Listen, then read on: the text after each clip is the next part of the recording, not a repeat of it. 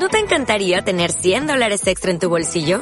Haz que un experto bilingüe de TurboTax declare tus impuestos para el 31 de marzo y obtén 100 dólares de vuelta al instante.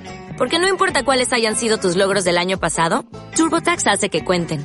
Obtén 100 dólares de vuelta y tus impuestos con 100% de precisión. Solo con Intuit TurboTax. Debes declarar para el 31 de marzo. Crédito solo aplicable al costo de la presentación federal con TurboTax Full Service. Oferta sujeta a cambios o cancelación en cualquier momento. Compañero Daniel, ¿cómo estás? Háblenos un poquito de las fumigaciones, en qué, en qué ha implicado, cuál es el problema que ha traído a las familias, cómo es lo que se está formando hasta ahorita y el tiempo que ha durado la lucha, ¿no? La lucha y la resistencia en este proceso de fumigaciones de Ecuador y Colombia. Bueno, eh, la federación es una organización primeramente de, es una federación de, que se compone de algunas organizaciones, alrededor de unas 111 organizaciones de primer grado eh, en la que eh, aglutina Y hemos estado con esta lucha desde hace aproximadamente 12 años que vamos en contra justamente de lo que se dio de las fumigaciones que se dieron con el famoso Plan Colombia. Y nos afecta al punto de que eh, nuestras familias prácticamente pues han quedado enfermas, han quedado todas destruidas, la economía de las familias que vivimos en la frontera ya no, no es una economía firme, sostenible. Entonces esas son todas las afectaciones que, y eso es que venimos discutiendo cada tres meses que nos que hacemos este tipo de, reuniones para discutir los avances que han tenido las demandas que hemos planteado de todo tipo, al Ecuador, eh, a los Estados Unidos y así por el estilo a Colombia. ¿Y, eh, Colombia ha respondido, se ha hecho, ha hecho caso unánime a lo que a la protesta que ustedes han hecho? Bueno, eh, la demanda de que se le hizo a Colombia fue por parte del Estado.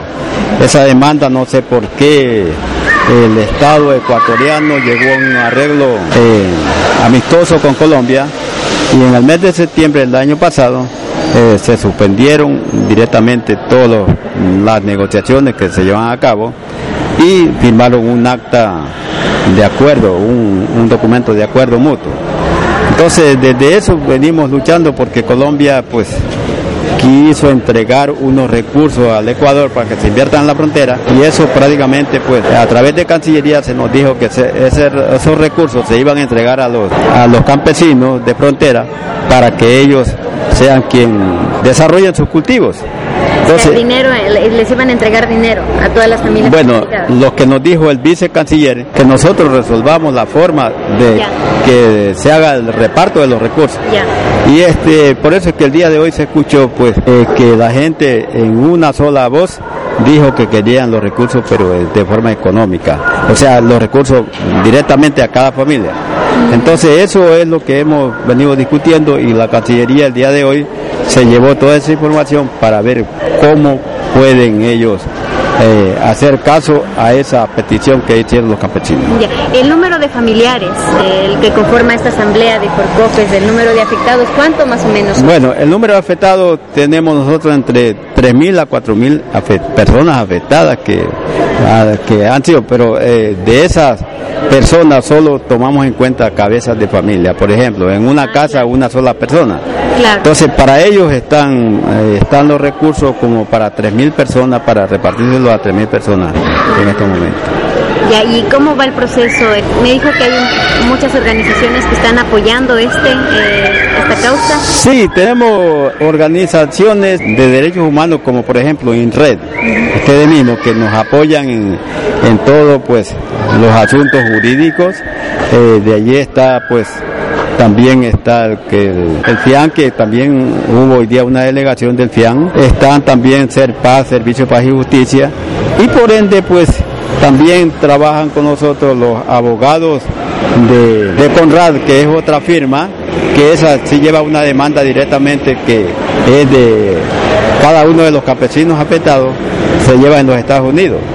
Entonces todas esas personas están con nosotros ayudándonos a, resolver estos problemas. Eh, eh, Daniel, hábleme un poquito dónde está ubicado el, cordón fronterizo. Eh, tengo entendido que es en el, cordón fronterizo entre Colombia y... Sí, Colombia y Ecuador. Está pues en la parte norte de, aquí de Ecuador, por ejemplo la provincia de Sucumbío y el sur de Colombia. O sea, pues de aquí, nosotros vamos a la vía Colombia, a la vía Colombia llegamos a General Farfán. De ahí de General Farfán, midiendo 10 kilómetros hacia acá, es todo el, es el cordón fronterizo, hasta llegar al Bajo Putumayo, que es el Triángulo de Cuenví, y arriba hasta el lindero con Cascale, el Dorado de Cascale.